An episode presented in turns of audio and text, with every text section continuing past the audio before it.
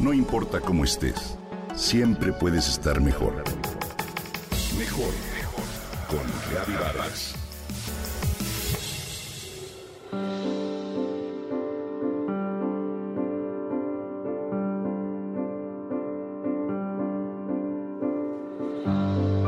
Tiene varios días que salimos por la tarde a caminar por la zona del lago de Chapultepec. Disfrutamos los atardeceres, lo verde de la zona, los patos y el ejercicio. Todo ello nos motiva y nos anima.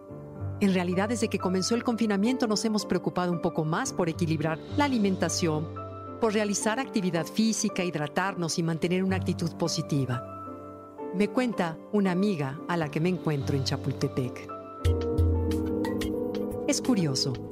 Creo que el confinamiento y todo este asunto de la pandemia ha despertado en las personas una cierta promoción de la salud, una especie de autocuidado tanto de las personas sanas como de aquellas que padecen alguna enfermedad y que han visto el riesgo que al final del día las torna personas vulnerables en tiempos de coronavirus. Alfredo, por ejemplo, tiene diabetes. Sí, toda su vida se ha cuidado y ha seguido al pie de la letra todos los lineamientos que le han marcado el médico, pero hoy está más consciente del riesgo que corre y de que debe estar aún más atento a su padecimiento y cuidarse para prevenir algún otro. Eso me recuerda el Día Mundial de la Diabetes que se conmemora año con año el 14 de noviembre y la importancia de prevenir este padecimiento. Es claro que con esta conmemoración se quiere mejorar la conciencia de la diabetes, pero también durante todo este tiempo hemos visto el papel fundamental que la familia tiene en el cuidado y apoyo de las personas con esta enfermedad. La familia tiene un enfoque múltiple y suele intervenir de manera directa en los cuidados y medidas de prevención.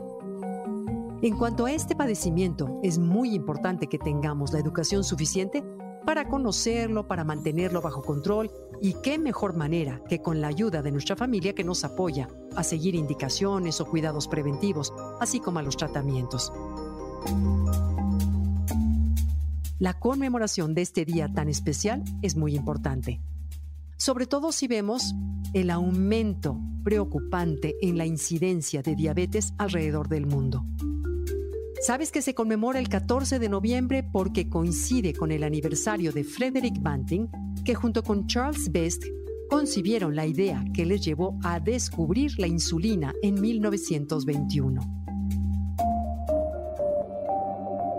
Desde 1980, el número de personas con diabetes se ha cuadruplicado, sobre todo en países de medios y bajos ingresos. Por eso es vital hacer hincapié en el hecho de que este aumento se relaciona con factores como el sobrepeso y la obesidad, así como la inactividad física en general. El Día Mundial de la Diabetes es la mayor campaña de sensibilización sobre diabetes en el mundo, porque alcanza una audiencia global de más de mil millones de personas en aproximadamente 165 países. ¿Cómo podemos conmemorar este día? Informarnos sobre esta enfermedad, sus síntomas, sus causas, leer al respecto, buscar asesoría con cualquier profesional que podría orientarnos de manera adecuada. Sobre todo recordar cuidarnos, llevar una alimentación equilibrada, hidratarnos, mantenernos en forma para prevenirla y si tenemos familiares que la hayan padecido u otros factores que puedan desencadenarla, hay que mantenernos alertas. Hay que salir a caminar al aire libre en familia. Cambiar el estilo de vida es un gran paso para prevenir la diabetes. Y nunca es tarde para comenzar a hacer algunos cambios que nos lleven a vivir mejor.